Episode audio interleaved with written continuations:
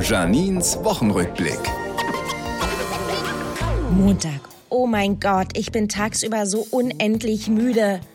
Kann ich bitte die Zeit wieder haben, als ich zum Mittagsschlaf gezwungen wurde? Donnerstag höre ich mit meiner Tochter alte Pumuckel-Folgen. Pumuckel, Sie erinnern sich, ein Hörspiel für Kinder. Und auf einmal läuft diese Szene. Grüß Gott, Frau Zagel.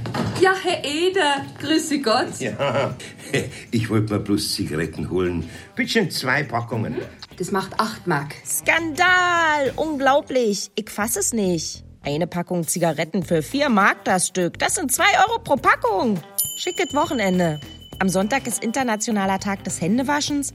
Würde ich ja gern, aber vor allem in öffentlichen Einrichtungen machen mir sensorgesteuerte Wasserhähne oft das Leben schwer. Entschuldigung, aber dürfte ich meine Hände nach diesem schönen Aufenthalt auf der Flughafentoilette mehr als 0,0004 Sekunden lang waschen? Danke. Den Gag am Anfang verpasst?